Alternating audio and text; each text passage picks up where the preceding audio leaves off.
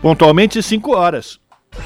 Começa agora Jornal Brasil Atual, edição da tarde. Produção em parceria com Brasil de Fato. As notícias que os outros não dão.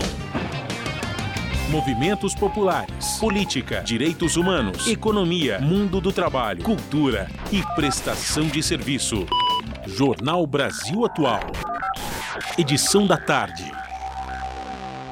Olá, hoje é sexta-feira, dia 17 de junho. Eu sou Rafael Garcia, hoje com Larissa Borer apresentando o jornal Brasil Atual. E estas são as manchetes de hoje. Em seu giro pelo Nordeste, Lula participou ontem de evento no Rio Grande do Norte e declarou que, se for eleito, vai abrasileirar os preços dos combustíveis no Brasil. Hoje, o ex-presidente passa por Alagoas e estará presente em ato público no Centro de Convenções de Maceió. Bolsonaro ataca a Petrobras para esconder que não consegue resolver a crise dos combustíveis. A empresa anunciou hoje novos reajustes. 5,18% para a gasolina e 14,26% para o diesel. Polícia Federal afirma que as investigações apontam que não há mandante por trás da morte de Bruno Pereira e Dom Phillips. União dos Povos Indígenas do Vale do Javari criticam a conclusão do caso. Após mortes, a Organização das Nações Unidas faz apelo ao Brasil para prevenir ações ilegais em territórios indígenas. Segundo a porta-voz do Escritório de Direitos Humanos da ONU, é necessário a garantia das investigações imparciais e transparentes. Pesquisa da Serasa Experian mostra que a inadimplência atingiu mais de 66 milhões de brasileiros em abril. Esse foi o recorde de toda a série histórica da empresa, que começou em 2016. Ministério Público do Rio de Janeiro entra com ação contra um pastor evangélico por discurso ofensivo aos praticantes de religiões de matriz africana. A ação pede o pagamento de uma indenização por danos morais coletivos no valor de 300 mil reais. Estudo dinamarquês aponta que reinfecções por Covid-19 podem acontecer com 20 dias de intervalo. Segundo o estudo, as subvariantes da Omicron possuem maior capacidade de contaminar os indivíduos mais de uma vez. A Administração Federal para Drogas e Alimentos dos Estados Unidos autoriza que bebês a partir de seis meses tomem as vacinas da Moderna e da Pfizer contra a Covid-19. Levante Popular da Juventude realiza o seu primeiro encontro nacional de militantes. Evento conta com a participação da ex-presidenta Dilma Rousseff e da cantora Tereza Cristina.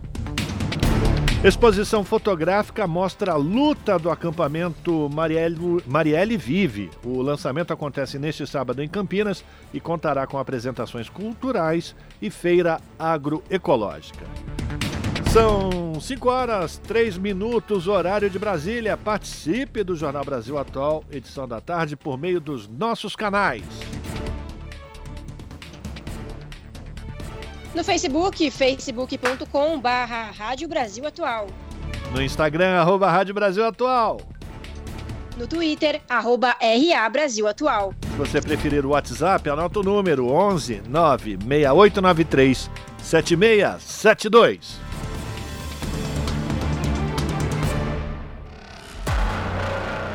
Você está ouvindo?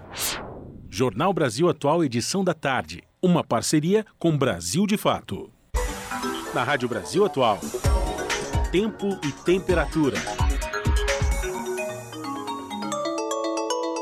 A tarde desta quinta-feira de feriado aqui na capital paulista é de tempo ensolarado e friozinho. Neste momento, os termômetros marcam 23 graus. Para hoje, não tem previsão de chuva. Durante os períodos da noite e da madrugada, o tempo continua limpo e a temperatura cai, ficando na casa dos 13 graus. Em Santo André, São Bernardo do Campo e São Caetano do Sul, a tarde desta quinta-feira também é de tempo limpo, ensolarado e o ventinho mais gelado, 21 graus neste momento. No ABC Paulista também não tem previsão de chuva, o tempo continua firme e limpo durante a noite e a madrugada. A temperatura cai e fica na casa dos 13 graus durante a madrugada. Tempo ensolarado nesta tarde de quinta Aham, hoje não é quinta-feira, o Fábio Balbino está aqui muito animado para sexta-feira e colocou a previsão de ontem. Larissa, agora sim, vamos lá. Temperatura para hoje. Brasil Atual. Tempo e temperatura. Sextou! A tarde desta sexta-feira aqui na capital paulista é de tempo parcialmente nublado. Os termômetros marcam 24 graus neste momento. Ó, tem previsão de chuva no período da noite e da madrugada, chuva com intensidade moderada. Em Santo André, São Bernardo do Campo e São Caetano do Sul, a tarde de sexta-feira também é de tempo pouco nublado. Neste momento, 24 graus. Mesma coisa na região do ABC. Tem previsão de chuva durante o período da noite e da madrugada. É uma chuva com intensidade moderada e é mais generalizada. Tarde ensolarada nesta sexta-feira em Mogi das Cruzes, agora 23 graus. O ventinho já está mais gelado e os períodos da noite e madrugada ficarão nublados, porém não tem previsão de chuva. A temperatura fica na casa dos 16 graus durante a madrugada. E na região de Sorocaba, interior de São Paulo, a tarde de sexta-feira também está parcialmente nublada, agora 25 graus. E em Sorocaba tem previsão de chuva com intensidade moderada no período da noite e da madrugada. Essa chuva vem mais generalizada. Logo mais eu volto para falar como fica o tempo neste final de semana. Na Rádio Brasil Atual, está na hora de dar o serviço. Vamos lá saber o como é que tá aqui a situação? Eu ia falar como é que tá o tempo aqui é em São Paulo. É o trânsito, Rafael, é o trânsito no final de sexta-feira aqui em São Paulo, segundo a CET, a Companhia de Engenharia de Tráfego aponta 27 quilômetros de ruas e avenidas monitoradas com trânsito congestionado. A Zona Norte apresenta 15 quilômetros de lentidão, a região central 7, Zona Leste 3, Zona Sul 2 quilômetros. A Zona Oeste não apresenta nenhum ponto de congestionamento, segundo a CT, a Companhia de Engenharia de Tráfego. Agora a situação do metrô. O metrô diz que todas as suas linhas estão operando normalmente, a CPTM está dizendo a mesma coisa para as sete linhas que cruzam a região metropolitana de São Paulo. Para a gente fechar esse serviço de trânsito, vamos ver como é que está a situação aqui das rodovias imigrantes em Anchieta, para o motorista que vai para a região do ABC e Baixada Santista. Segundo a concessionária, está tudo tranquilo, não tem nenhum ponto de congestionamento em ambos os sentidos. E se você vai descer pela Anchieta, também não foi colocada em vigor a operação descida para que não haja o risco de engavetamentos por conta da baixa eh, visibilidade. Mas, de qualquer forma, a Polícia Rodoviária Estadual solicita aos motoristas que desçam com atenção, porque as pistas estão um pouco escorregadias. É isso aí.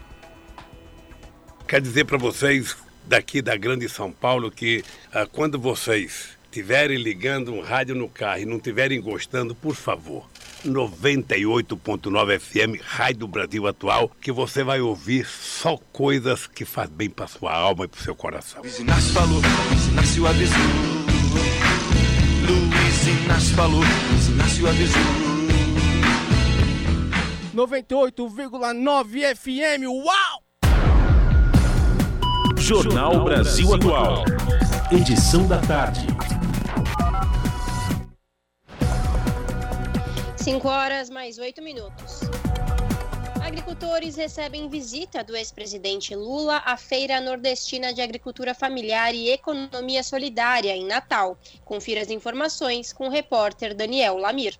O ex-presidente Luiz Inácio Lula da Silva, pré-candidato do PT à presidência, participou da FENAFES, Feira Nordestina de Agricultura Familiar e Economia Solidária, que acontece em Natal acompanhado de Geraldo Alckmin, do PSB, candidato à vice-presidência em sua chapa, e da governadora do Rio Grande do Norte, Fátima Bezerra, do PT, Lula visitou estandes e conversou com expositores, em sua maioria agricultores e agricultoras familiares. A FENAFES começou na quarta-feira, dia 15, e encerra no domingo, dia 19. Um dos agricultores que recebeu a visita de Lula na feira foi Felipe Caetano, do Movimento Camponês Popular de Sergipe. O trabalhador rural conseguiu presentear o candidato à presidência com um cuscuz crioulo.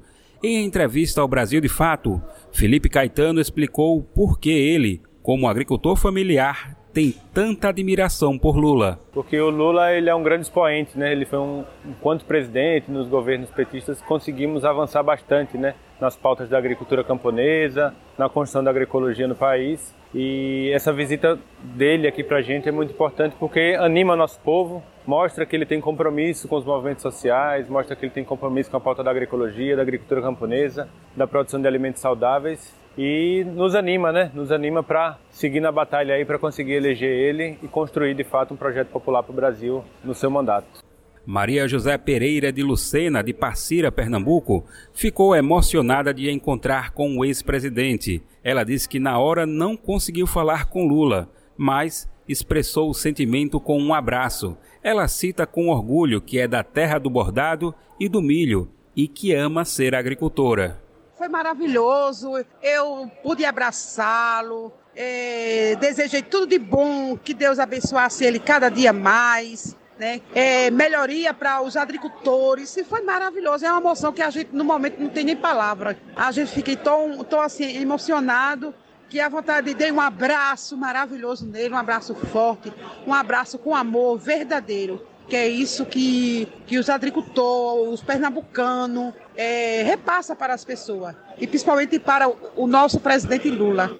Conhecida como Nenê, Antônia Ivoneide Melo da Silva, da direção nacional do MST, no setor de produção, também conseguiu falar com Lula. Ela aproveitou o contato com o pré-candidato para reforçar os desafios que trabalhadores do campo vivem no contexto atual e a necessidade de retomar políticas de apoio ao setor nós vivemos, além de um, de um, problema do desmonte, de não ter crédito para avançar na reforma agrária, a gente tem o processo que é de a possibilidade que o governo quer de que o agronegócio tenha acesso às terras que foram conquistadas na luta pelos trabalhadores, que é essa propaganda do título da propriedade privada, que é mais propaganda do que verdade, que é essa possibilidade então do arrendamento das terras, tudo isso que vai colocando em risco o processo da reforma agrária. Esta é a primeira edição da Feira Nordestina de Agricultura Familiar e Economia Solidária.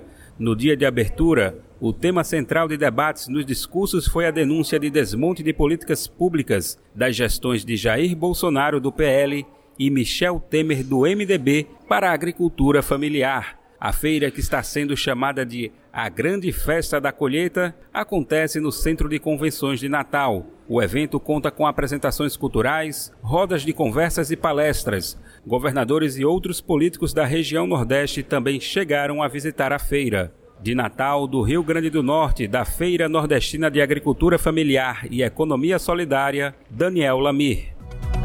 5 horas 12 minutos e o governo inglês aprovou a extradição do jornalista Julian Assange para os Estados Unidos responsável por publicar informações sobre possíveis crimes de guerra dos Estados Unidos, como assassinato de civis, o fundador do Wikileaks agora enfrentará o judiciário estadunidense.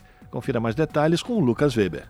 A ministra do Interior do Reino Unido, Prit Patel, autorizou nesta sexta-feira, dia 17, a extradição do jornalista Julian Assange para os Estados Unidos. Em solo estadunidense, o ativista pode ser condenado a passar o resto de sua vida atrás das grades. Responsável por publicar informações sobre possíveis crimes de guerra dos Estados Unidos e invasões ao Oriente Médio, como assassinato de civis, o jornalista agora enfrentará o judiciário estadunidense. Assange ainda poderá recorrer. A decisão contraria pedidos da Anistia Internacional e do Repórteres Sem Fronteira. O comissário de Direitos Humanos do Conselho Europeu, Dunha Mijatovic, também se manifestou contra a extradição. Ele chegou a enviar uma carta à ministra do Interior do Reino Unido. No documento, o comissário argumenta que as alegações contra Assange são vagas e os crimes listados são preocupantes. Isso porque muitos deles dizem respeito a atividades centrais do jornalismo investigativo. Portanto, segundo o comissário, permitir a extradição de Assange teria um efeito desencorajador sobre a liberdade dos meios de comunicação. Durante o governo de Donald Trump, os Estados Unidos usaram a lei da espionagem da Primeira Guerra Mundial para acusar o jornalista de publicar documentos confidenciais do governo. O jornalista ficou na Embaixada do Equador, no Reino Unido, de 2012 até 2019, quando o país latino-americano revogou seu asilo e as autoridades britânicas o prenderam. Assange buscou refúgio na instalação diplomática porque alegou que poderia ser extraditado aos Estados Unidos pela Suécia, onde havia um processo de estupro contra o fundador do Wikileaks. Em 2019, as autoridades suecas descontinuaram o processo contra Assange após uma revisão das evidências. Mesmo assim, o ativista julgou ser mais seguro permanecer refugiado na embaixada. Agora, se condenado nos Estados Unidos, Assange pode receber uma pena de mais de um século.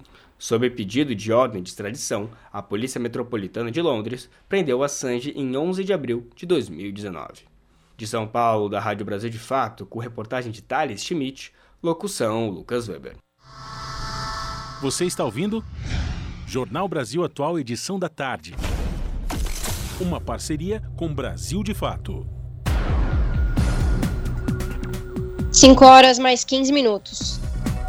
O avião da Polícia Federal que transportou os restos mortais encontrados durante as buscas pelo indigenista Bruno Araújo Pereira e o jornalista inglês Don Phillips pousou no início da noite de ontem no aeroporto de Brasília.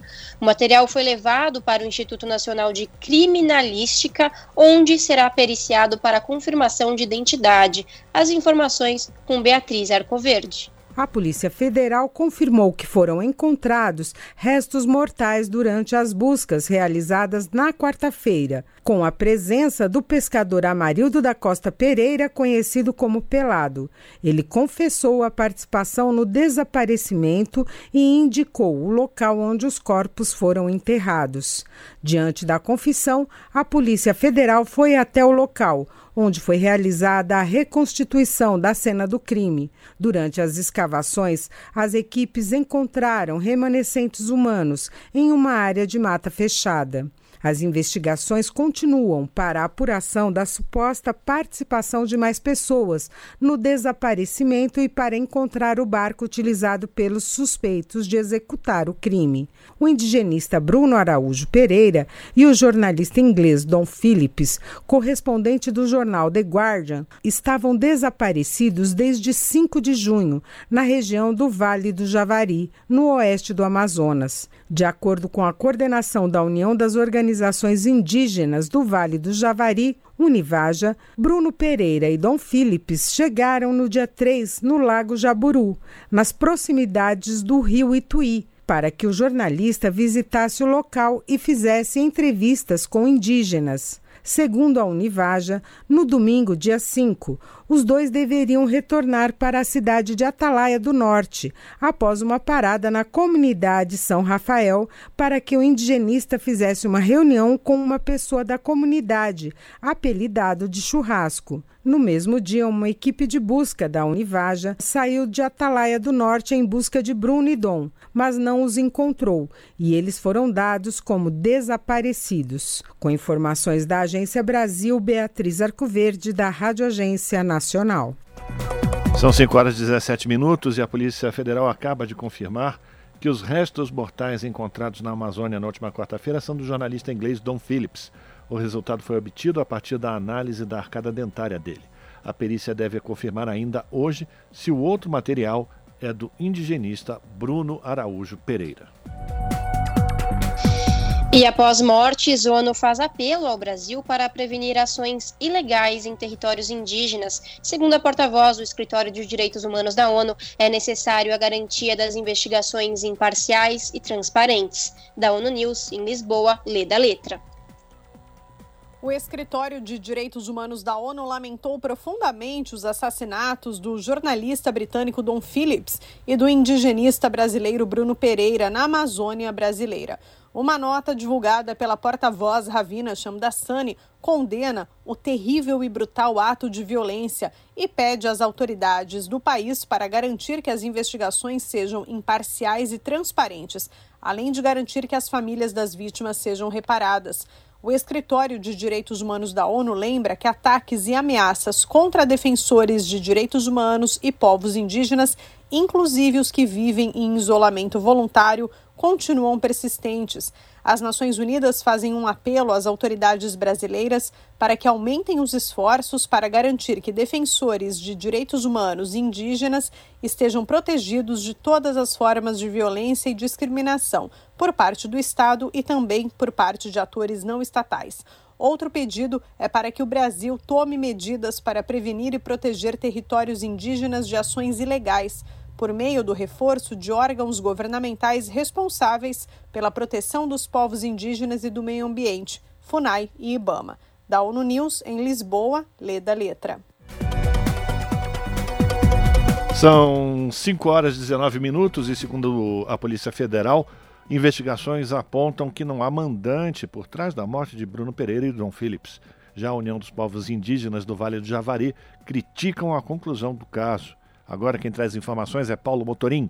A Polícia Federal informou nesta sexta-feira, dia 17, que a apuração sobre os assassinatos de Bruno Pereira e Dom Phillips não traz indícios de ter havido um mandante ou organização criminosa. Na quarta-feira, dia 15, agentes da PF encontraram dois corpos na região de Atalaia do Norte, no Amazonas. A corporação aguarda perícia para confirmar a morte do indigenista e do jornalista. Em nota divulgada à imprensa, a Polícia Federal, que coordena o Comitê de Crise para a investigação do caso, informou que as diligências continuam e que, apesar de não haver mandante, outras pessoas podem estar envolvidas no crime. Segundo a corporação, novas prisões podem ocorrer nos próximos dias. Em resposta, a Unijava, União dos Povos Indígenas do Vale do Javari, divulgou nota criticando a conclusão da PF. Mais cedo, o superintendente da PF no Amazonas, Eduardo Fontes, afirmou à CNN Brasil que trabalha com a hipótese de que cinco suspeitos participaram do desaparecimento do jornalista inglês e do indigenista. Até o momento, duas pessoas estão presas temporariamente os irmãos Rosenei da Costa e Amarildo Oliveira da Costa. Segundo a PF, Amarildo confessou ter participado do assassinato e apontou o local em que havia enterrado os corpos. Diante da confissão, a polícia foi até o local, onde foi realizada a reconstituição da cena do crime. Durante as escavações, as equipes encontraram remanescentes humanos em uma área de mata fechada. O avião da PF transportou os restos humanos encontrados durante as buscas. O material está sendo levado para o Instituto Nacional de Criminalística, onde será periciado para a confirmação das identidades. O indigenista Bruno Araújo Pereira e o jornalista inglês Don Phillips, correspondente do jornal The Guardian no Brasil, estavam desaparecidos desde 5 de junho na região do Vale do Javari. De Brasília, da Rádio Brasil de Fato, Paulo Motorim. 5 horas mais 22 minutos. Entidades indígenas e da sociedade civil cobram continuidade das investigações sobre mortes do indigenista Bruno Pereira e do jornalista inglês Don Phillips. Indignação e cobrança de apuração marcam os posicionamentos, junto com medo por quem permanece no Vale do Javari. Quem traz mais informações é Gabriela Moncal. Partidos, movimentos sociais e entidades da sociedade civil manifestaram pesar pela perda das famílias do indigenista Bruno Pereira e do jornalista Dom Phillips depois de a Polícia Federal ter localizado o que podem ser os seus corpos. A Univaja, União dos Povos Indígenas do Vale do Javari, entidade que acompanhou de perto as buscas, considerou como perdas inestimáveis as mortes dos dois. O grupo cobrou a continuidade das investigações, tanto para elucidar o caso, que classificam como um crime político, quanto para garantir a proteção de outras pessoas ameaçadas da região. Na carta, a Univaja afirmou que enviou ofícios ao Ministério Público Federal e à PF indicando a composição de uma quadrilha de pescadores e caçadores profissionais vinculados a narcotraficantes. O texto termina com um questionamento: o que acontecerá conosco? O CIMI, Conselho Indigenista Missionário, lembrou em nota a atuação convicta de Dom e Bruno em defesa dos povos indígenas. Afirmou também que a dupla é dona de um reconhecimento verdadeiro e uma estima extraordinária por parte dos povos indígenas, de seus aliados e de todas as pessoas de bem. A APIB, Articulação de Povos Indígenas do Brasil, manifestou solidariedade com as famílias, pesar e profunda tristeza com a perda. Também nas redes sociais, o perfil oficial do PSOL considerou o caso um horror e cobrou investigações sobre os mandantes do crime. Em nota, a CUT, Central Única dos Trabalhadores, denuncia a omissão do Estado brasileiro em relação às ameaças sofridas por funcionários da FUNAI, do IBAMA e de ONGs. A ONG Greenpeace afirmou que nos últimos anos o país tem se configurado como uma terra em que a única lei válida é a do vale tudo. Segundo a nota, na Amazônia, tudo é permitido: invasão, grilagem, garimpo, conflitos, entre outros crimes. Por fim, responsabilizou a omissão do governo por esse cenário. De São Paulo, da Rádio Brasil de Fato, Gabriela Moncal. 5 horas e 24 minutos e sem ter citado uma vez sequer o nome do indigenista Bruno Pereira e do jornalista Dom Phillips, Jair Bolsonaro visitará Manaus neste sábado. Não para tomar conhecimento das investigações em curso sobre o assassinato dos dois no Vale do Javari, mas para se encontrar com evangélicos e participar de uma motociata. Isso mesmo. Bolsonaro tem sido criticado, no Brasil e fora dele, pela falta de empatia diante do crime brutal e por ter responsabilizado as próprias vítimas pelo destino que tiveram e pelo desmantelamento que seu governo promoveu na área socioambiental. Amanhã pela manhã, Bolsonaro deve participar de uma reunião promovida por uma igreja neopentecostal com sede em Manaus. O evento se define como um dos, abre aspas, congressos mais importantes para apóstolos, bispos, pastores, líderes e discípulos da linha de frente, fecha aspas, e terá a presença do pastor Silas Malafaia. Sim, Silas Malafaia, um dos principais aliados de Bolsonaro entre a comunidade evangélica. Depois, o Bolsonaro é aguardado, por, aguardado para uma motociata, que vai sair do clube Bola da Ponta Negra e terminará na Arena da Amazônia, estádio que foi pau da Copa de 2014. Em atos em protesto aos assassinatos de Dom Philips e Pereira são convocados em Manaus, São Paulo e Brasília. Manifestações também pedem justiça Maxiel dos Santos, indigenista morto em 2019, e a derrubada de do presidente da FUNAI. Confira mais detalhes com Lucas Weber.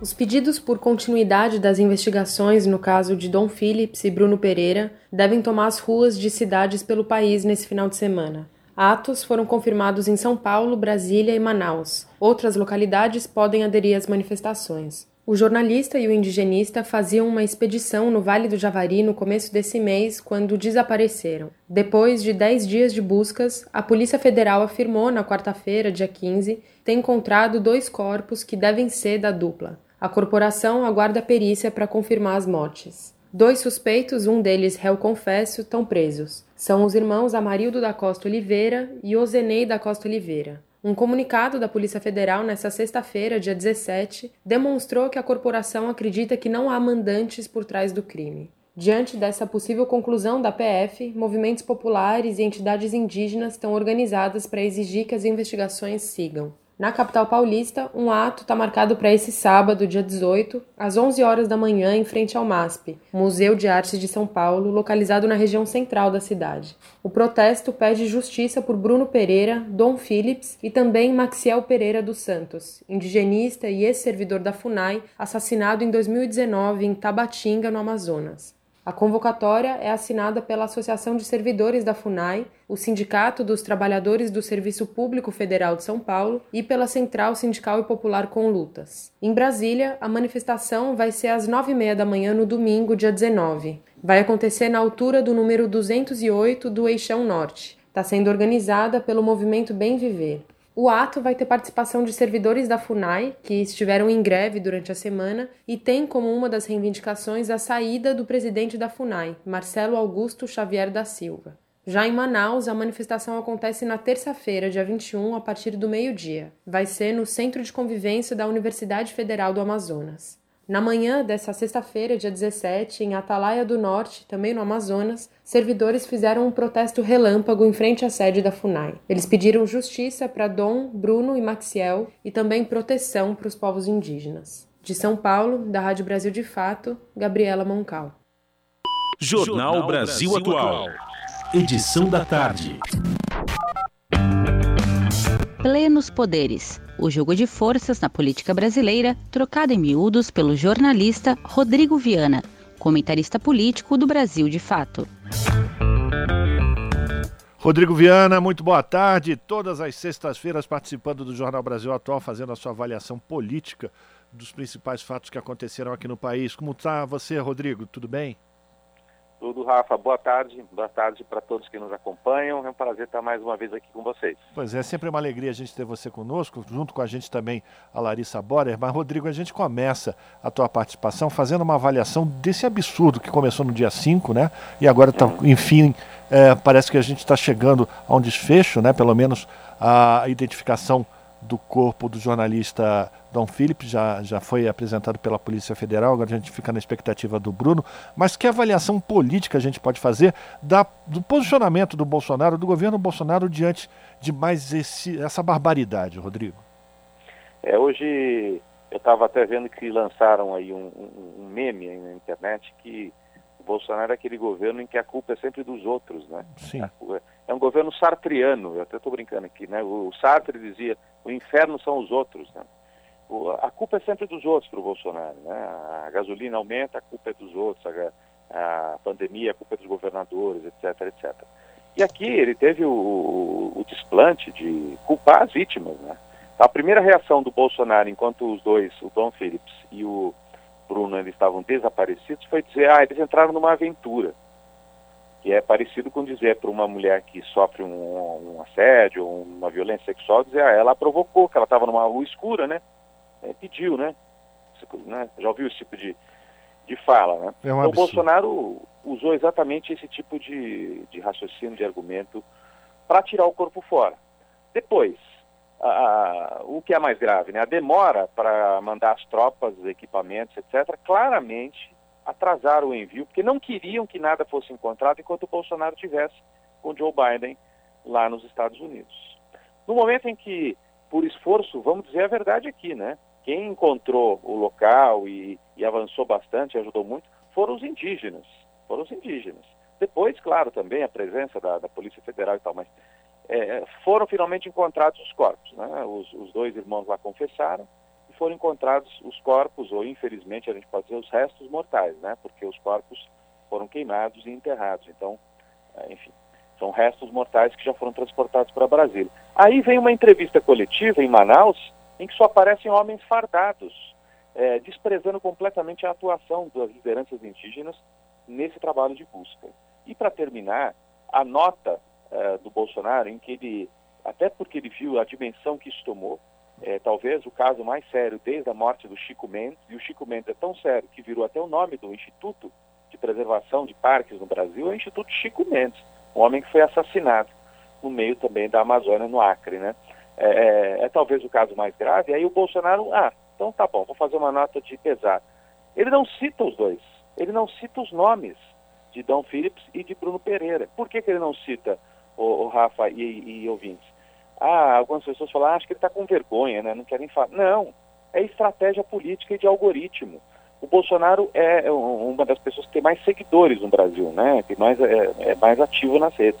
Se ele colocasse os nomes das duas vítimas, que seria o normal numa nota, uma nota de pesar, certamente ia ajudar a manter os nomes dos dois nos algoritmos como os termos mais buscados da internet. Ao não colocar os nomes, ele está tentando apagar a história, reduzir o tamanho da história. Então, é uma coisa repugnante o que aconteceu, é uma perda terrível para as famílias e tal, é uma perda para o Brasil de capital humano, porque imagine o Bruno Pereira era simplesmente o maior indigenista especializado nessa questão das, dos indígenas isolados, né? Falava quatro ou cinco línguas dos índios, dos indígenas. Não se forma uma pessoa assim da noite para o dia, né? É uma coisa que o Brasil levou 20, 30 anos para formar. E aí foi embora, nós perdemos, a família perdeu o pai, perdeu, perdeu o companheiro, né? Perdeu o filho ah, o Brasil perdeu um grande quadro, um grande indigenista, né? Então é motivo de tristeza para todos nós. E por fim, tem aquele caráter de exemplar, sabe? Assim, a hora que você mata uma pessoa dessa é para dizer, não se metam a querer tratar de defender terra indígena e povo indígena, que o seu fim será igual. Mas eu tenho a impressão que o recado vai ser o contrário, viu? Tem que haver reação, que as gerações mais novas aí, que surjam eh, 10, 20, 30 Brunos Pereira, para fazer a reação a essa barbárie que o Bolsonaro tenta é, impor ao Brasil. Pois é, e aí, Rodrigo, parece até provocação, né? Que o Bolsonaro vai amanhã para Manaus para fazer uma motociata, né? E para fazer um encontro com os evangélicos, até aí tudo é bem. Fazer, fazer é encontro com, com os evangélicos, ok, mas, rapaz, fazer motociata, o que, é que ele vai comemorar? É, é e, e, e, o general Hamilton Mourão que é o coordenador da, da Comissão de Preservação da Amazônia, tem um nome pomposo aí, né? O vice-presidente ainda, é, o general Moro, que é candidato a senador lá no Rio Grande do Sul, hoje foi numa feira do vinho, não falou das duas vítimas, foi na feira para tomar vinho, entendeu? Uhum. No Rio Grande do Sul. Acontece que, ao fazer isso, eles estão dialogando com uma parte da população brasileira que, infelizmente, defende sim a mortandade e o extermínio. Eu recebi mensagens terríveis nos últimos dias, é, são desanimadoras, mas são para a gente fincar o pé no real. O Bolsonaro não é um raio que aconteceu, um raio no céu azul. Ele é fruto de uma parte apodrecida da sociedade brasileira, né? uma parte que defende realmente extermínio de índio. Eu recebi uma mensagem de um empresário de São Paulo, falando num grupo de ex-alunos de um colégio de elite de São Paulo, falando o seguinte: vocês são muito cheios de mimimi. O Brasil fica aí querendo preservar índio. Deixa os índios morrer. Acabou com a tema de índio. Isso aí atrapalha o país. A fala é essa. Então o Bolsonaro, quando vai para a Amazônia e sai em motociata, ele está dialogando com quem pensa assim. Vão falar, ah, tá bom, vão dizer, ah, os caras ficam lá chorando, morreu, morreu em terra. A ideia é essa, entende? É que nem o que, que você quer que eu faça? Eu não sou, eu não sou coveiro. E ele mantém 30% de apoio falando essas coisas. Então, ele vai para a motociata, vai manter os 30% de apoio. Eu não acredito que ele vai perder um voto dos que ele já tem. Eu não acredito.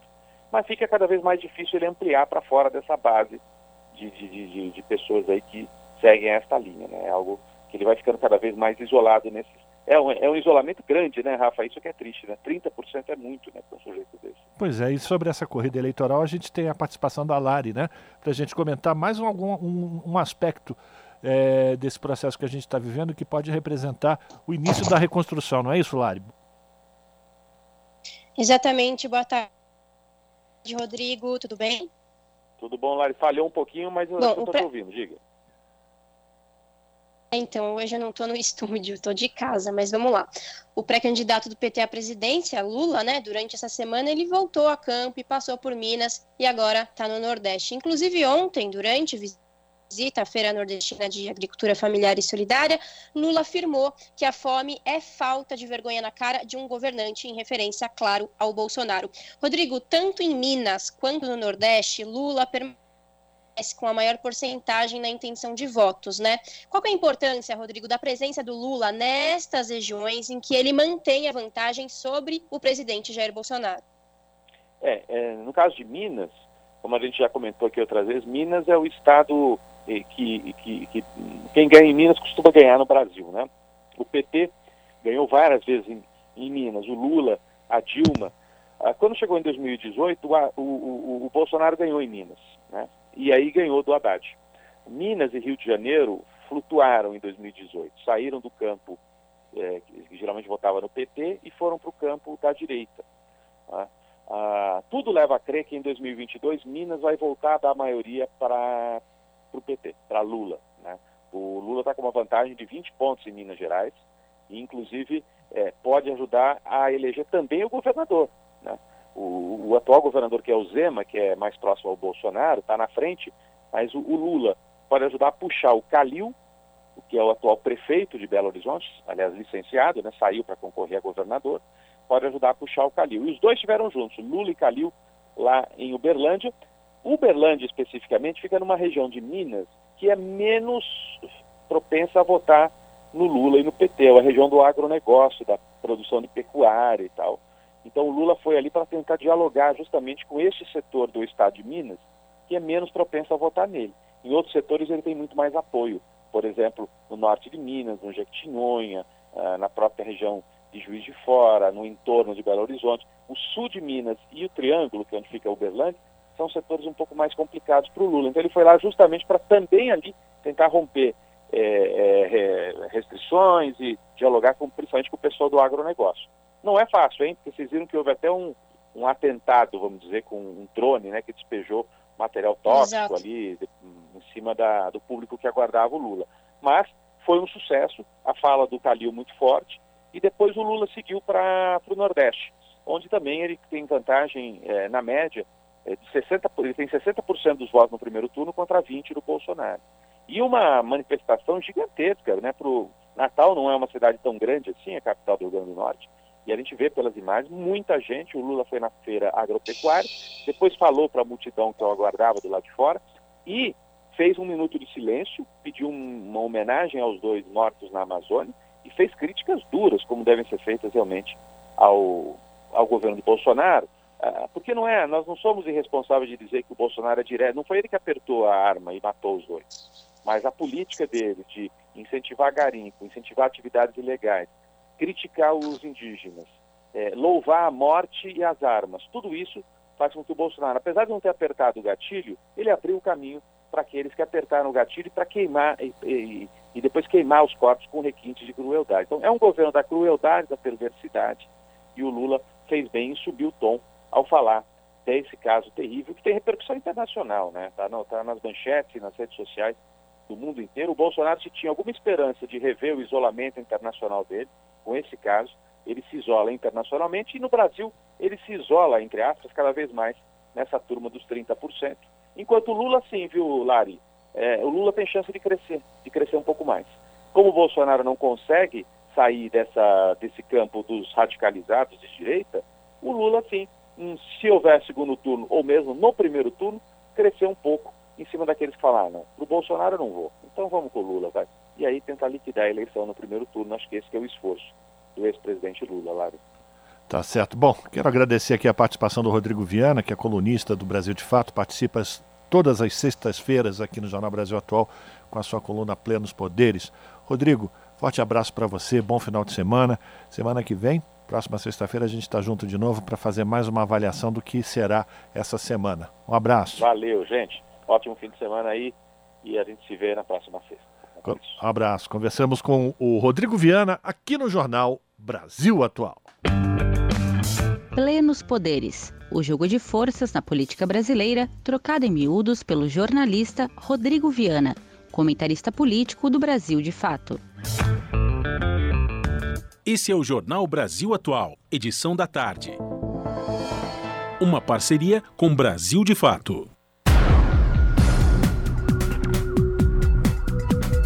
E agora, no Jornal da Rádio Brasil Atual, vamos conversar com Eduardo Marete, que é repórter do portal da Rede Brasil Atual. Marete, bem-vindo, boa tarde, tudo bem? Boa tarde, Larissa, tudo bem? Boa, eh, boa tarde, ouvintes. Um sol espetacular, né? Mas parece que no fim de semana vai chover mais uma vez, né? E esfriar. Então, vamos só aproveitar o sol de hoje. É isso. Marete, qual é o destaque do portal da Rede Brasil Atual que você traz hoje para as ouvintes e os ouvintes do jornal?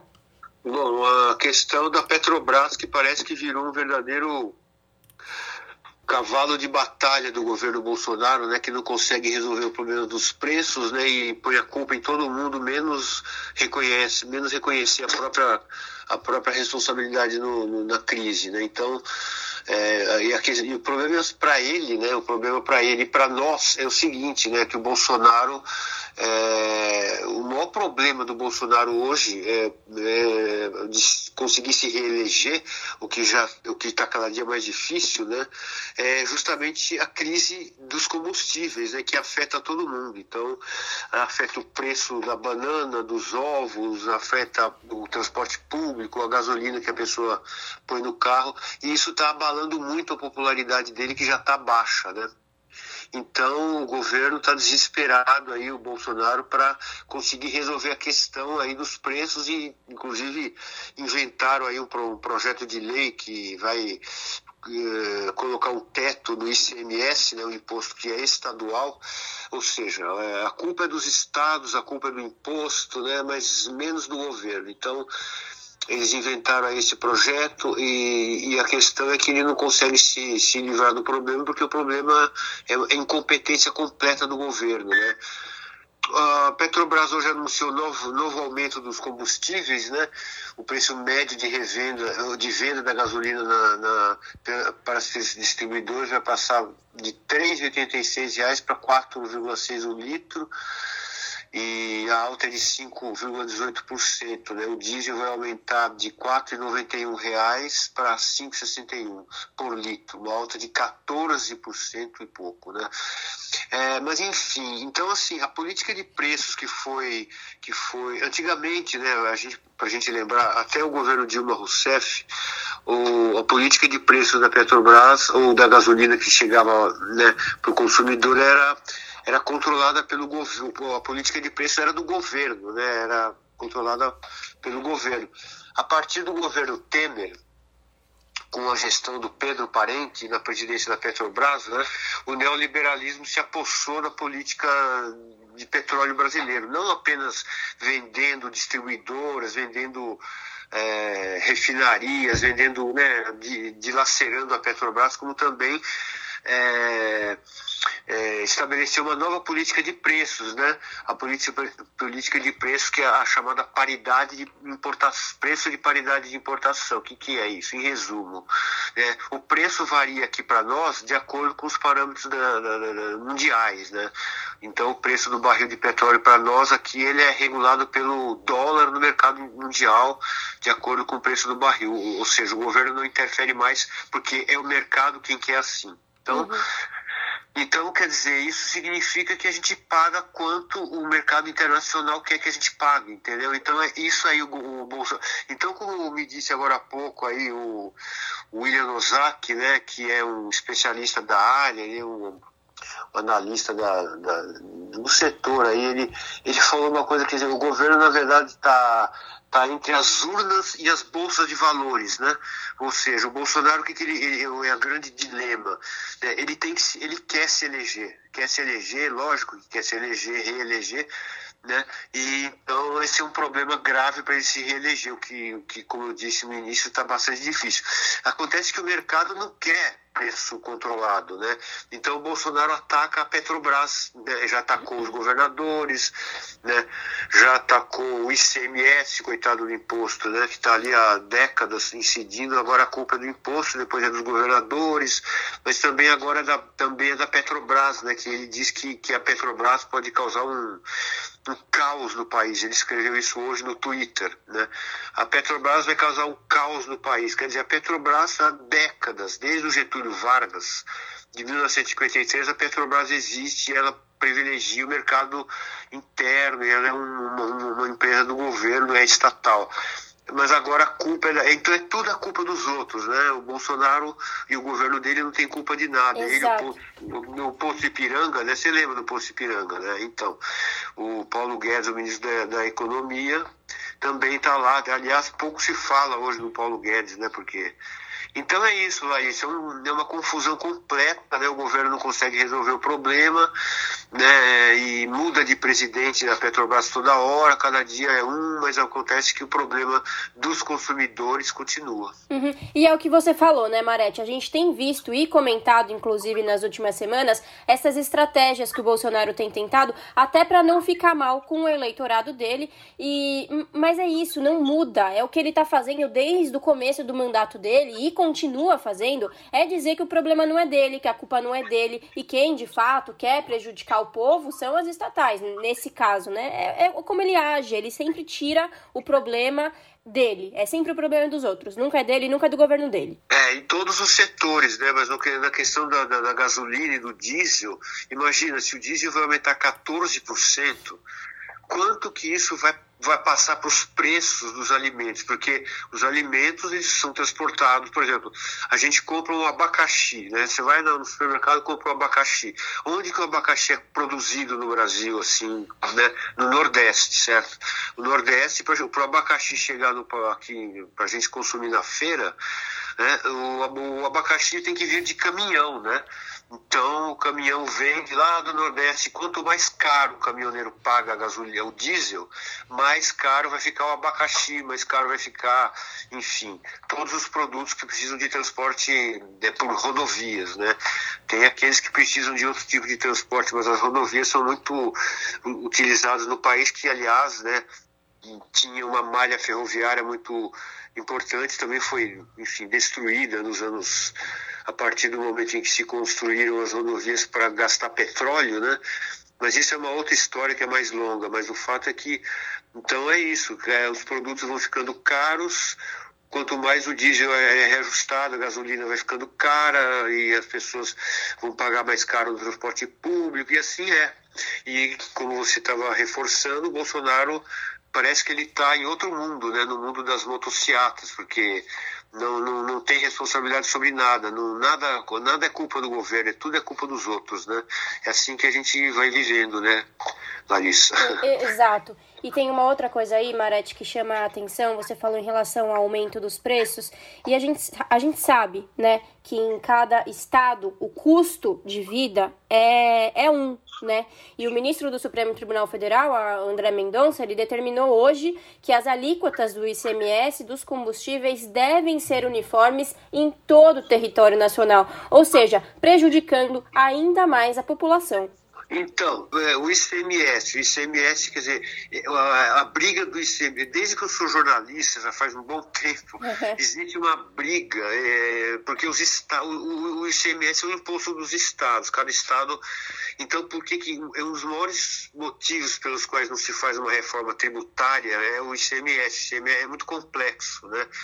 Então, você pegar e forçar uma alíquota única ou um teto, alguma coisa que se uniformize essa questão do ICMS, é muito complicado, porque cada estado tem a sua problemática, tem preços, tem, tem políticas internas, né? Uh, se você vai numa uma grande feira no Nordeste, lá tem muitas feiras importantes, lá na cidade do Caetano Veloso, Santo Amaro da Purificação, tem uma feira livre lá que é famosa em todo o país, né? E aquela feira você vai comprar uma coisa ali, vai o um preço muito diferente da, da que é cobrada aqui, é cobrada aqui no, em São Paulo, no Rio, enfim. Uhum. Ou seja, então como é que você vai é, uniformizar o imposto se cada estado tem uma realidade? Bom, os governadores dizem que, na verdade, essa essa tentativa de uniformizar o, ICMS é uma, é uma mentira do Bolsonaro, porque não existe, não existe, os estados vão perder, vai, vai ficar. E isso é, por incrível que pareça, é até o fim do ano, né? Então, quer dizer, acabou a eleição, tudo. Enfim, Larissa, o país continua no caos e a gente está rezando aqui para. Né, para ver se o ano que vem é alguma coisa melhora nesse país, né? Exatamente, Marete. tem muita coisa que pode mudar até outubro, né? A gente tem que ficar alerta, a gente tem que ficar de olho. É isso, vamos, vamos, vamos fazer a nossa parte, né? E esclarecendo a população sobre, por exemplo, o porquê do, do, do, caos que está o preço da gasolina, para não pensar que a culpa é da Petrobras, do imposto, né? Cada dia é de alguém, né? Mas a, a, a realidade é que o governo não consegue resolver o problema. Exatamente. Bom, tá aí. Para conferir na íntegra essa reportagem e ter acesso a outros conteúdos, acesse o site do portal redebrasilatual.com.br. Eduardo, muito obrigada, bom final de semana e até a próxima. Até a próxima, Larissa. Bom final de semana para todos vocês, os ouvintes e, e o país inteiro. Falamos aqui com o repórter Eduardo Maretti, no jornal Brasil Atual. Você está ouvindo? Jornal Brasil Atual, edição da tarde. Uma parceria com Brasil de Fato. 5 horas e 52 minutos e o pré-candidato do PDT à presidência da República, o ex-ministro Ciro Gomes, chamou Jair Bolsonaro de banana ao criticar o novo aumento de preços de combustíveis anunciado pela Petrobras nesta sexta-feira. O Ciro Gomes também chamou de estratégia eleitoreira a recente batalha do governo em aprovar no Congresso o teto do ICMS para os combustíveis na tentativa de segurar os preços. Ciro Gomes também acusou o presidente de não ter coragem de mudar a política de preços da Petrobras e disse que Bolsonaro faz teatrinho de briga e xingamentos. Bolsonaro chegou a propor nesta sexta-feira, uma CPI para investigar a condução da companhia e os seus consecutivos aumentos de preços. E o conselheiro da Petrobras, Francisco Petros, eleito pelos acionistas privados da estatal, enviou nesta sexta-feira carta a ministros de Jair Bolsonaro e a diretoria da empresa propondo uma trégua de 45 dias nos reajustes dos preços dos combustíveis. A informação foi divulgada pela coluna da jornalista Mônica Bergamo do jornal Folha de São Paulo. De acordo com o um conselheiro da Petrobras, uma das condições fundamentais para que o acordo ocorra dependeria do compromisso do governo federal em manter governança da companhia. Na carta, o conselheiro diz que o ambiente turbulento envolvendo a empresa se deve, para além dos efeitos da guerra entre Rússia e Ucrânia, à ação do governo e às medidas adotadas em relação à Petrobras.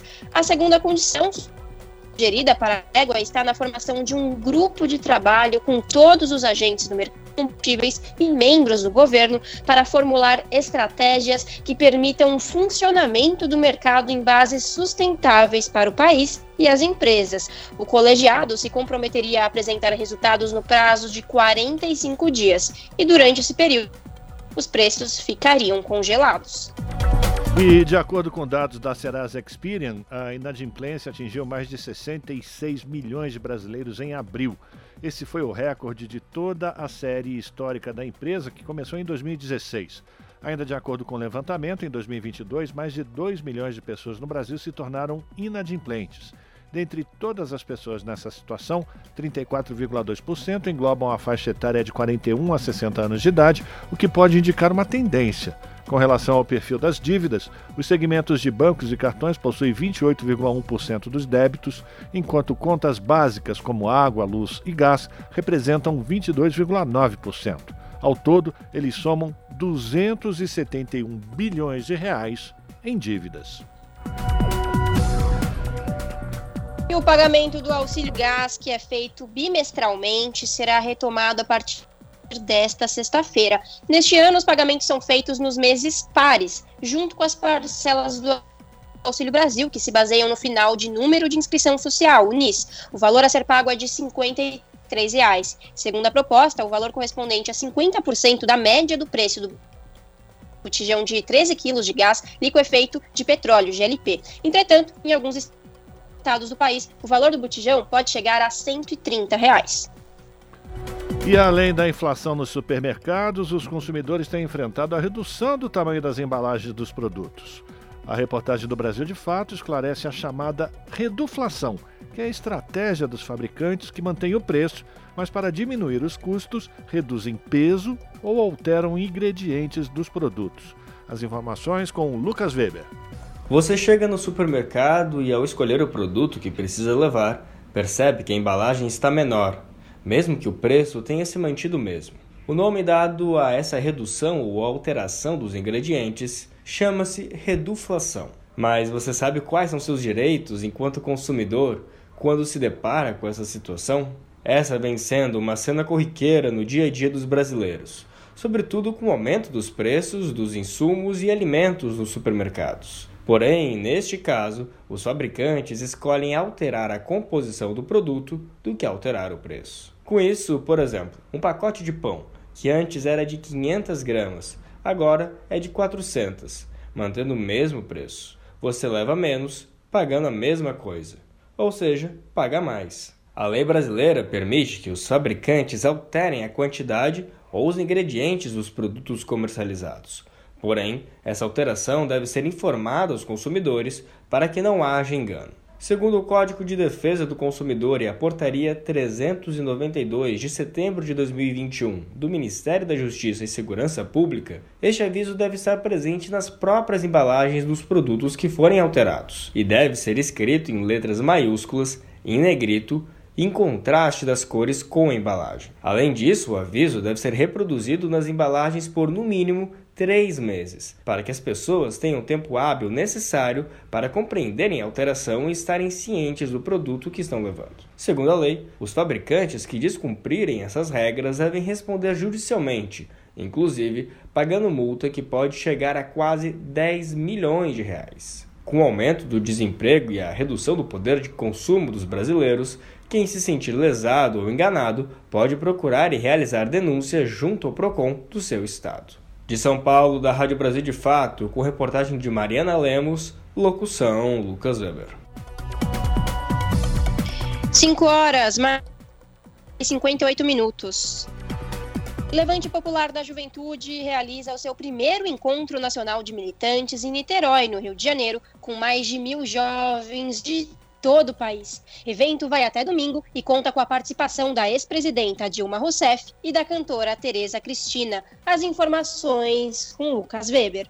No ano em que completa 10 anos de nacionalização, o Levante Popular da Juventude realiza o seu primeiro encontro nacional de militantes na Universidade Federal Fluminense em Niterói, Rio de Janeiro. O evento reúne cerca de mil jovens de todo o país até o domingo, dia 19, sob o lema Na Luta por um Brasil para os Brasileiros, relembrando a escritora Carolina Maria de Jesus. No primeiro dia, o encontro contou com a participação de João Pedro Stedley, membro da coordenação nacional do MST. O economista esteve ao lado de Júlia Aguiar, vice-presidenta da UNE, a União Nacional dos Estudantes. Os dois participaram da mesa de debate Em que mundo vivemos, fazendo uma análise de conjuntura.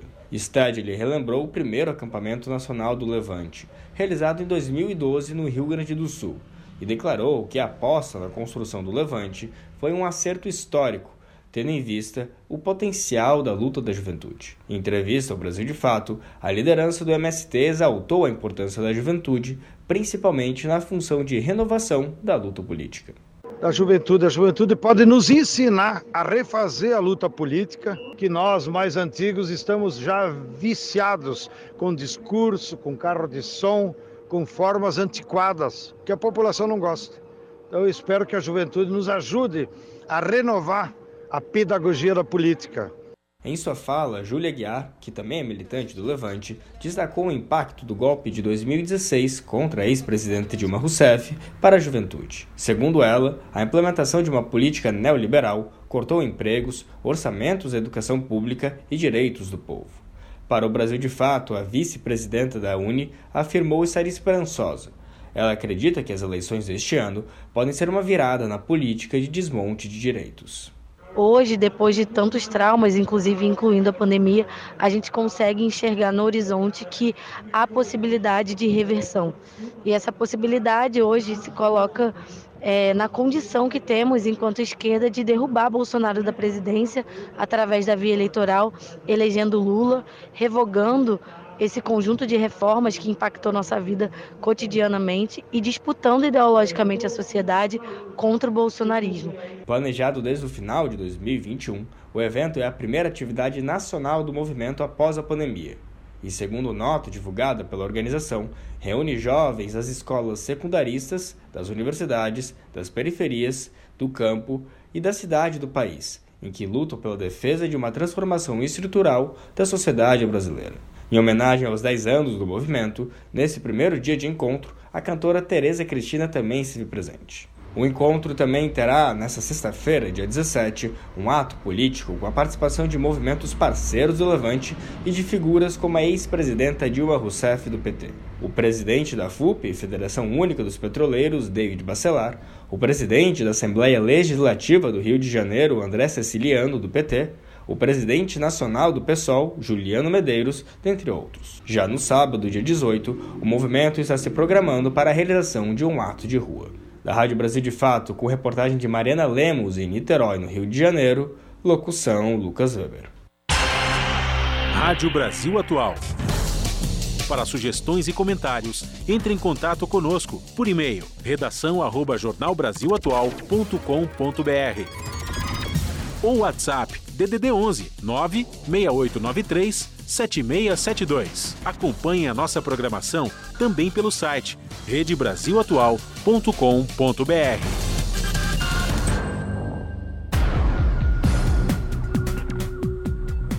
6 horas mais 2 minutos. Estudo dinamarquês aponta que reinfecções por Covid-19 podem acontecer com 20 dias de intervalo. Segundo o estudo, as subvariantes da Omicron possuem maior capacidade de contaminar os indivíduos mais de uma vez. As informações com a repórter Talita Pires. A reinfecção pela variante Omicron do coronavírus acontece de forma mais rápida do que pelas primeiras cepas. Essa é a conclusão de um estudo realizado na Dinamarca, publicado em forma de pré-print, ou seja, ainda sem a revisão de outros pesquisadores. De acordo com o trabalho, reinfecções foram identificadas com intervalos a partir de 20 dias. De um total de 187 casos de reinfecção, os pesquisadores conseguiram 67 com amostras de boa qualidade para o sequenciamento do vírus foram identificados 47 casos em que a mesma pessoa foi infectada pelas duas subvariantes dominantes da Omicron naquele momento, BA1 e BA2. Isso aconteceu especialmente em indivíduos não vacinados com idades entre 6 e 29 anos. Segundo Ayrton Pereira e Silva, doutor em patologia pela Universidade Federal Fluminense, a Omicron mudou o cenário de reinfecções. Antes, as reinfecções eram muito raras e aconteciam meses depois que a pessoa se curou da doença. Agora, com a Omicron, como ela induz uma resposta de memória ruim, nós vemos esse risco de infecção muito aumentado e muito antes do que o esperado. Em alguns casos, em um mês a pessoa começa a testar positivo novamente para a Covid. Segundo o especialista, essa situação só reforça a necessidade da população seguir utilizando máscaras, se atentando à qualidade do equipamento de proteção. Então, o importante é que nós temos que manter o uso de máscaras, principalmente em PFF2, em lugares fechados ou lugares abertos com aglomeração, até porque no Brasil estamos vendo um, um, aumento expressivo de casos, justamente pelas subvariantes da Omicron, que tem maior chance de causar uma reinfecção, mesmo quem já teve Covid com a Omicron original no final de 2021, dezembro de 2021, janeiro de 2022. A pesquisa realizada na Dinamarca usou amostras de mais de 1,8 milhão de casos de Covid no país entre novembro de 2021 e fevereiro de 2022. Dentre esses casos, foram selecionados indivíduos com duas amostras positivas, com intervalo de 20 a 60 dias entre as infecções. De São Paulo, da Rádio Brasil de Fato, Talita Pires. 6 horas e 5 minutos e o número de mortes por Covid-19 voltam a crescer em todo o mundo. Segundo dados da OMS, os óbitos aumentaram mais de 20% no continente americano. No sudoeste asiático e no Oriente Médio foi registrada uma escalada de casos. Quem traz as informações é o Nicolau Soares. O total de mortes por Covid registradas na semana entre os dias 6 e 12 de junho representou uma reversão na tendência de queda de óbitos que vinha sendo observada há mais de um mês. Segundo dados da Organização Mundial da Saúde, mais de 8.700 casos fatais foram relatados em todo o planeta nesse período, um aumento de 4% em relação à semana anterior. Regionalmente, o aumento mais expressivo no número de mortes foi observado nas Américas, com alta de 21%. No Pacífico Ocidental, que inclui a Austrália e a Nova Zelândia, a elevação foi de 17%. Em todas as outras regiões houve decréscimo nos índices. Embora o número de casos tenha diminuído ao longo da semana analisada, há lugares no mundo que apresentaram um aumento consistente nas infecções. No Oriente Médio, a escalada de casos chegou a 58%, no Sudeste Asiático foi de 33% e nas Américas de 13%. Em pronunciamento oficial, o diretor-geral da OMS, Tedros Adhanom, alertou para o aumento de casos. Na palavra dele, não há níveis aceitáveis de mortes para uma doença que pode ser prevenida e tratada. Mais de 3 milhões de casos foram reportados para a OMS na semana passada. Muitos países reduziram a vigilância e a testagem. Nós sabemos que esse número está subnotificado. Foram 8,7 mil mortes reportadas. É muita coisa. Não podemos nos tornar insensíveis a esses números. Não há nível aceitável de mortes por Covid quando temos as ferramentas para prevenir e tratar a doença. Tedros Adhanom voltou a demonstrar preocupação com a desigualdade na distribuição de vacinas, testes e tratamentos contra a Covid-19. No Brasil, 151 mortes foram confirmadas nas últimas 24 horas. Neste período, foram registrados 32.900 casos. Os dados são do CONAS, Conselho Nacional de Secretários de Saúde. De São Paulo, da Rádio Brasil de Fato, locução Nicolau Soares. 10 horas Administração Federal para Drogas e Alimentos dos Estados Unidos, Agência de Saúde Americana, equivalente à Anvisa, autorizou nesta sexta que bebês a partir de seis meses tomem as vacinas da Moderna e da Pfizer contra a Covid-19. A aprovação agora segue para o Centro de Controle e Prevenção de Doenças, que discutirá os dados dos testes clínicos entre hoje e amanhã. Se houver a liberação, a imunização começará já na semana que vem nos Estados Unidos. Pelos critérios da FDA, Federação para Drogas e Alimentos, Estados Unidos, as três doses fabricadas pela Pfizer podem ser aplicadas em crianças de seis meses a quatro anos e as duas da Moderna em americanos de seis meses a cinco anos. Assim como no Brasil, crianças menores de cinco anos ainda não foram vacinadas nos Estados Unidos. 6 horas 8 minutos e em setembro do ano passado foi inaugurado o primeiro ambulatório específico para os cuidados com a saúde da população trans no município de Diadema, aqui na região do ABCD Paulista.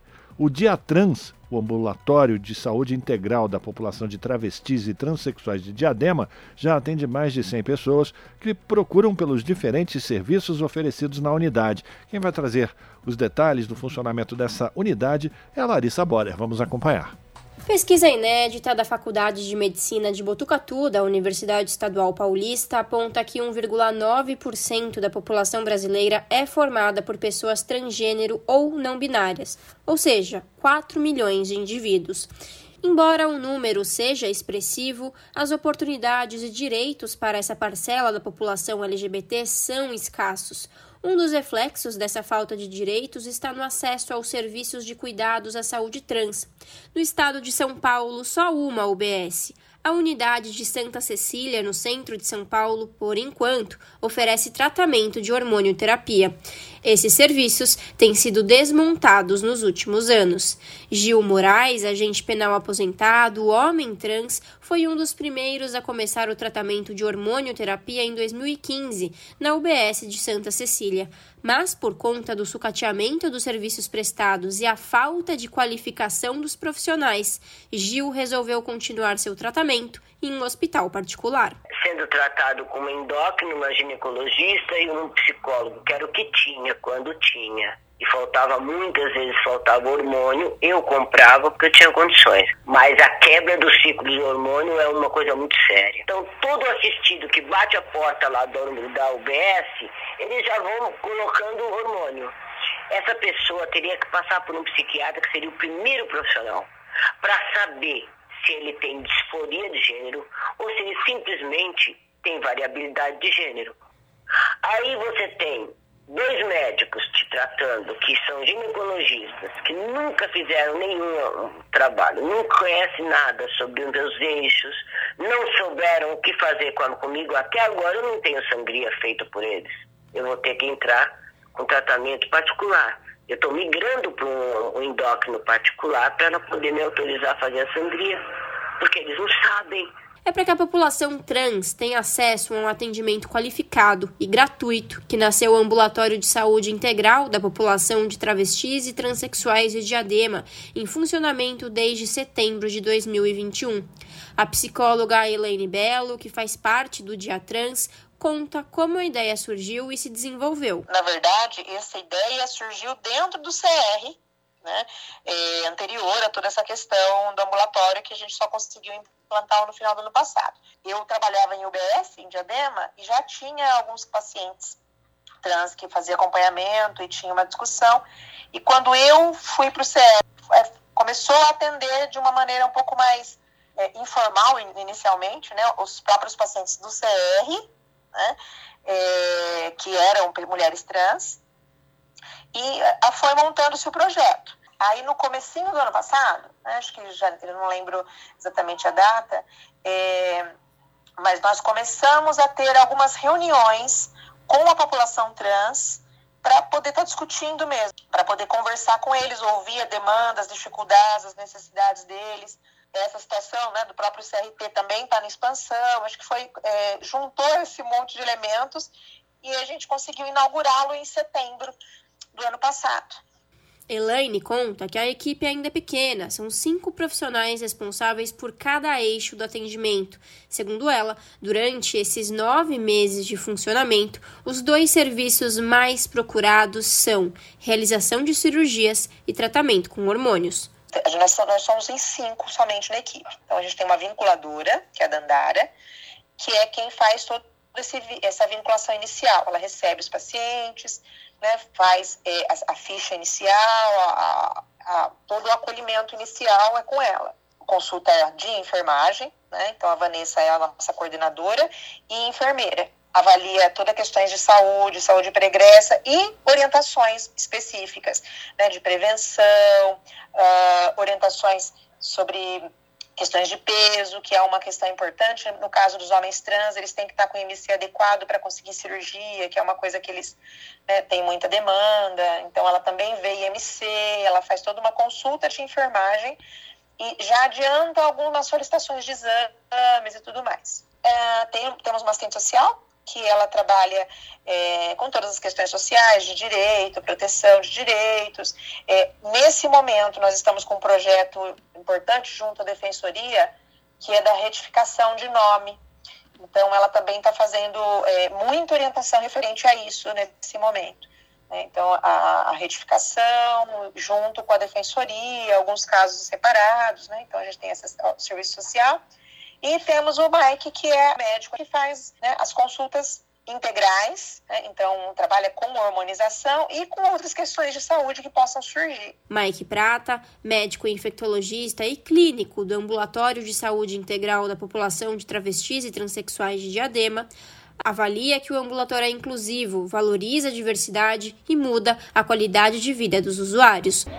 Ele é inclusivo, ele muda a realidade porque ele é acolhedor. É, a gente consegue lidar com questões sociais, a gente consegue oferecer uma hormonoterapia guiada, porque essas pessoas trans muitas vezes fazem hormônios sem nenhum cuidado médico. Além da questão hormonal, a gente consegue é, promover é, uma inclusão social de pessoas que nunca tiveram acesso ao serviço de saúde, porque elas não tinham o seu nome social reconhecido, porque elas não tinham é, a, a, a diversidade né, reconhecida.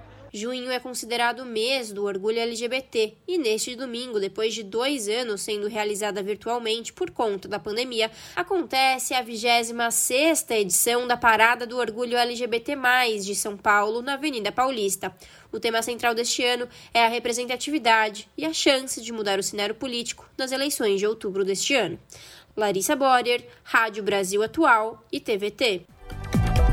São 6 horas é, 15 minutos e a gente vai falar agora sobre planos de saúde, porque mesmo com as mudanças promovidas pela Agência Nacional de Saúde Suplementar, o usuário pode reclamar se o tratamento for interrompido. Quem traz as informações é o Gabriel Brum.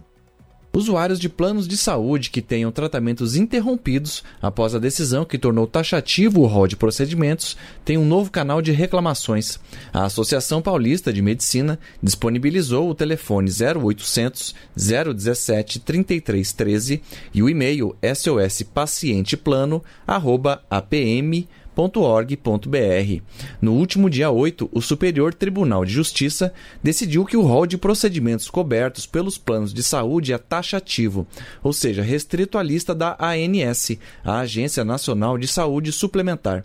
Segundo o diretor de defesa profissional da associação, Marum Davi Curi, a decisão pegou a sociedade de surpresa. Provavelmente, essas pessoas com terapia continuadas, com tratamentos oncológicos, pessoas que vão ser submetidas a cirurgias robóticas, podem vir a ser prejudicadas. E a decisão era um anseio das operadoras de plano de saúde, mas no entender das entidades médicas, esse processo deveria ser melhor discutido com a sociedade brasileira. E isso não foi foi. O Conselho Nacional de Saúde afirma que a decisão pode causar prejuízo à saúde de quase 50 milhões de pessoas. A Federação Nacional de Saúde Suplementar diz que o rol é sempre atualizado pela ANS e que o rol taxativo assegura a sustentabilidade do setor.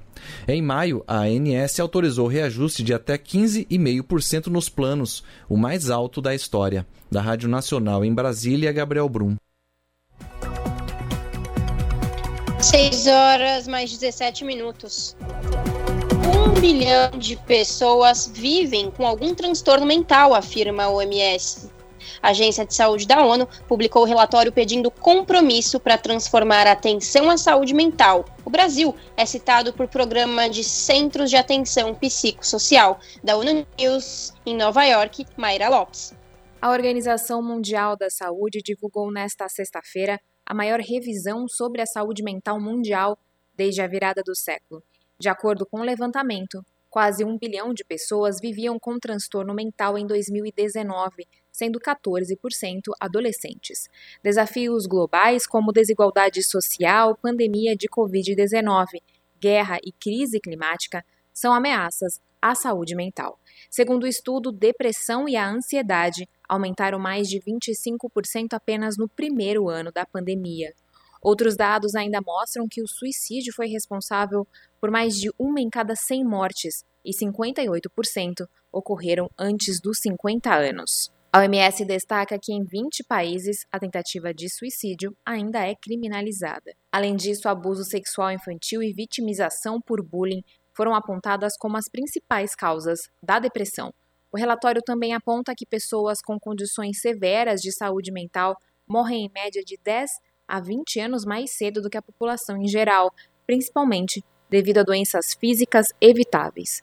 Outro alerta do documento é que em todos os países são os mais pobres e desfavorecidos que correm mais riscos de problema de saúde mental, embora sejam os que menos têm probabilidade de receber serviços adequados. Da ONU News em Nova York, Mayra Lopes.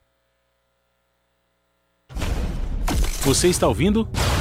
Jornal Brasil Atual, edição da tarde. Uma parceria com Brasil de Fato. 6 horas 19 minutos e uma exposição fotográfica mostra a luta do acampamento Marielle Vive. Um ato político-cultural de lançamento acontece neste sábado em Campinas e vai contar com apresentações culturais e também de uma feira agroecológica.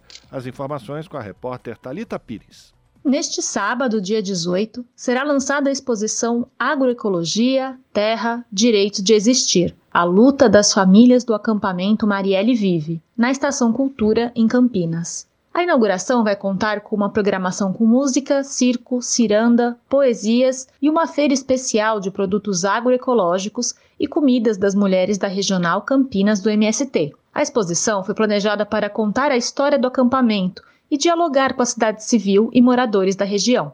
Tassi Barreto, militante do MST e integrante da coordenação do acampamento Marielle Vive, explica que o evento é importante para mostrar para a população em geral o que é a luta pela reforma agrária ela vem de uma necessidade urgente e necessária da gente contar nossa história e dialogar sobre a reforma agrária com a sociedade civil, a população campineira e da região de Campinas, que frequenta o espaço da Estação Cultura. Então, nós estamos no acampamento desde 2018, esse acampamento, em Valinhos, né? Acampamento de reforma agrária que luta pela reforma agrária num processo muito duro, né, em que a especulação imobiliária e a improdutividade das terras, né, tem dominado o município de Valinhos. A exposição também acontece em um momento crucial para milhares de pessoas em todo o país. Cessam no dia 30 de junho os efeitos da arguição de descumprimento de preceito fundamental 828, que suspende os despejos e as desocupações em áreas urbanas e rurais por conta da pandemia. Segundo Tassi Barreto, a exposição é uma forma de protestar contra o fim deste entendimento. Então a gente está fazendo essa exposição dialogando com a sociedade para também exigir que os despejos, né, continue a suspensão dos despejos na pandemia e que as famílias do acampamento Marielle Vive, junto com as outras mais de 500 mil pessoas né, que estão com risco de despejo é, com o fim da DPF, não vão para a rua, não deixem de produzir alimentos. Ao contrário, que a gente possa ter direito à reforma agrária e de poder trabalhar na terra, o direito à terra e também quem está na cidade poder ter o direito de se alimentar de forma saudável. Em junho de 2019, um dos moradores do acampamento morreu após ser atropelado por um carro. Luiz Ferreira da Costa, mais conhecido como Seu Luiz, tinha 72 anos e era um dos responsáveis por levantar as estruturas do Marielle Vive. Mais de dois anos se passaram os acampados do movimento seguem exigindo justiça. O motorista, Léo Luiz Ribeiro, responde o processo em liberdade. Tassi Barreto afirma que a exposição é uma homenagem a seu Luiz, mas, devido ao momento que o país vive, não somente ele. Tassi Barreto também citou Bruno Pereira e Dom Phillips, assassinados quando faziam uma expedição próxima ao Vale do Javari, no Amazonas. Então, essa exposição, ela é do Marielle, é sobre Marielle, mas ela também vai debater o, a pauta né, de muitas comunidades, de muitas ocupações urbanas, outros acampamentos rurais que estão com risco de despejo e também todos os nossos mártires, né? Então vai ser por Dom, vai ser por Bruno, vai ser pelo seu Luiz, vai ser por Marielle. O lançamento vai contar com a participação do grupo Maracatucá, Doutor Sinistro, Iago Tojal, Circo Caramba, DJ Will da Leste, além de apresentações dos próprios acampados. O evento acontece do meio-dia às sete da noite e tem entrada gratuita. A exposição fica em cartaz até o dia 31 de junho. A Estação Cultura fica na Praça Marechal Floriano Peixoto, em Campinas. De São Paulo, da Rádio Brasil de Fato, Talita Pires.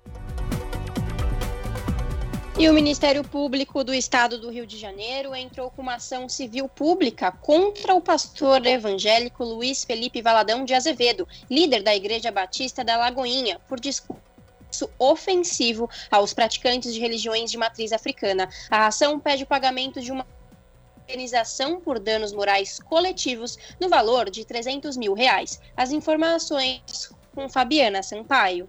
De acordo com a denúncia, Valadão teria feito um discurso de ódio contra praticantes da Umbanda durante evento em comemoração ao aniversário da cidade de Itaboraí, em maio. Em um vídeo do show gospel que foi patrocinado pela prefeitura, o pastor chama os seguidores dessas religiões de endemoniados e avisa que eles devem se preparar para ver muito centro de Umbanda sendo fechado na cidade e que Deus iria começar a salvar os pais de santo. A ação também pede que o pastor grave um vídeo com duração de 50 segundos a um minuto, se retratando publicamente quanto às falas, que deve ser divulgado na página principal do site da Igreja Batista da Lagoinha e nas páginas oficiais de suas redes sociais. O Ministério Público também firmou um termo de ajustamento de conduta com a Prefeitura de Itaboraí. O município se comprometeu a fazer retratação pública com publicação de nota oficial no Diário Oficial do município e em pelo menos 10 outdoors espalhados pela cidade, bem como no site e redes sociais da Prefeitura. O documento prevê ainda que o município deverá dar publicidade ao acordo celebrado. A reportagem não conseguiu contato com o pastor Felipe Valadão. Da Rádio Nacional no Rio de Janeiro, Fabiana Sampaio. 6 horas e 25 minutos e as inscrições do 14º Prêmio Jovem Jornalista terminam neste domingo, dia 19. Estudantes de jornalismo de todo o Brasil poderão submeter suas propostas de pautas em inscrições individuais ou em grupos de até três pessoas. Nesta edição, o prêmio busca pautas que traduzam as necessidades e as esperanças de um país assolado por emergências sanitárias, desastres ambientais e ataques à democracia e aos direitos humanos. Serão aceitas propostas para reportagens em áudio ou vídeo. Além de ganhar microbolsas de R$ 1.500 para a produção dos trabalhos, os vencedores também participarão de oficinas formativas. Os interessados podem buscar mais informações no site do Instituto Vladimir Herzog. Anote aí, vladimirerzog.org. Tudo junto, hein? vladimirerzog.org e fazer a sua inscrição.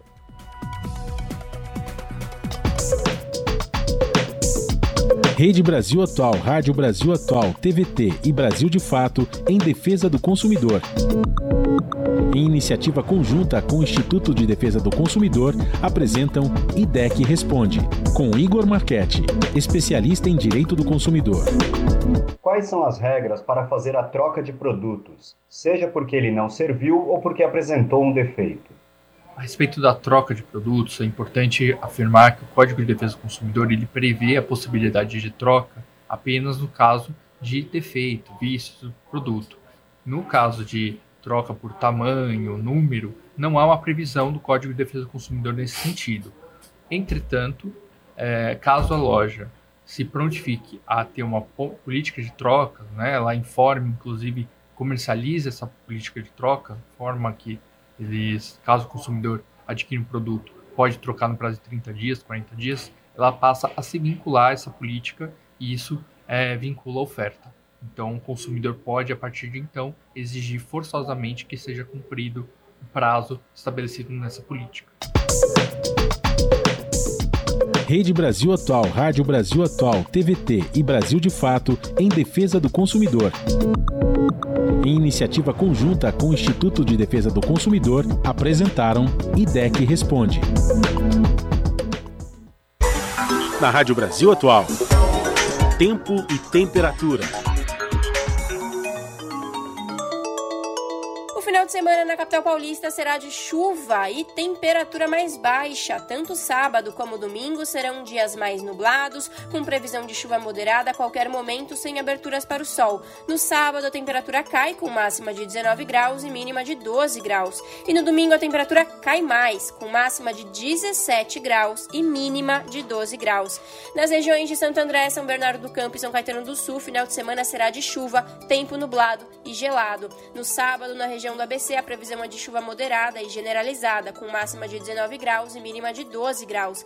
E no domingo, previsão de chuva com intensidade forte e a temperatura despenca, máxima de 16 graus e mínima de 12 graus.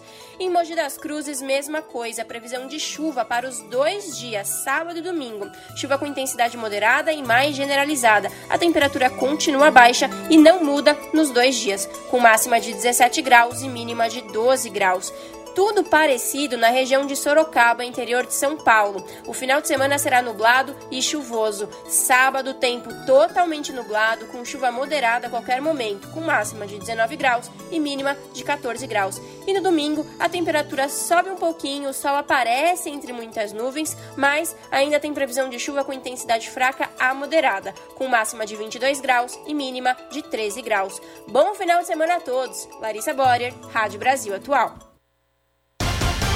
E a gente termina aqui mais uma edição do Jornal Brasil Atual. Você fica agora com o papo com o Zé Trajano. Depois tem o seu jornal pelo canal 44.1 Digital, a TVT, aqui em São Paulo, na região metropolitana de São Paulo. A todos um bom final de semana. A gente volta com mais uma edição do Jornal Brasil Atual na próxima segunda-feira. Até lá!